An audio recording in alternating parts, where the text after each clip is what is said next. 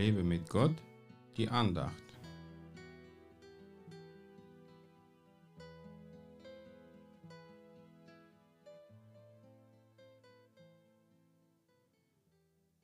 Sagt zu denen, die ein ängstliches Herz haben, seid stark, fürchtet euch nicht. Sprüche 4, Vers 23. Hast du ein ängstliches Herz? Dann sage ich dir, sei stark und fürchte dich nicht. Und wie fühlst du dich jetzt? Bisschen mutiger? Das will ich ganz stark hoffen. Am liebsten würde ich es dir persönlich sagen und dir dabei ganz tief in deine Augen schauen. Wir hören andauernd irgendein negatives Zeug aus den Medien und von den Menschen aus unserer Umgebung. Jeder sagt uns, was ihm an uns nicht gefällt und zieht uns dann damit runter.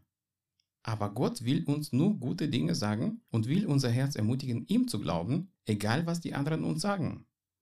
Mein Vater hat mich oft so behandelt, als wäre ich ein unfähiges, untalentiertes, nichts nützliches Ding. Dass ich jetzt dazu fähig bin, andere zu ermutigen und ihnen Hoffnung zu vermitteln, ist ein Werk Gottes in meinem Herzen.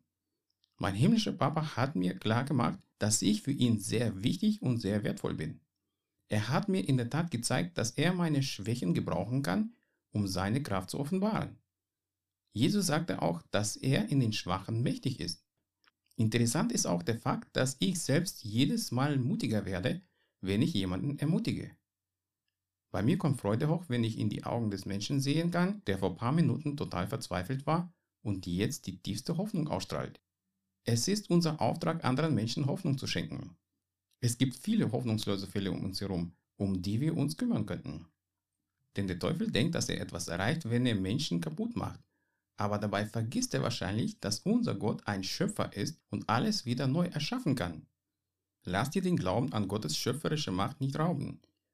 Wenn du einen Menschen in hoffnungslosen Situationen siehst, dann glaube, dass Gott alles verändern kann und sage ihm, Sei stark, fürchte dich nicht. Gott wird deine Tränen in Freudentanz verwandeln. Gott segne dich.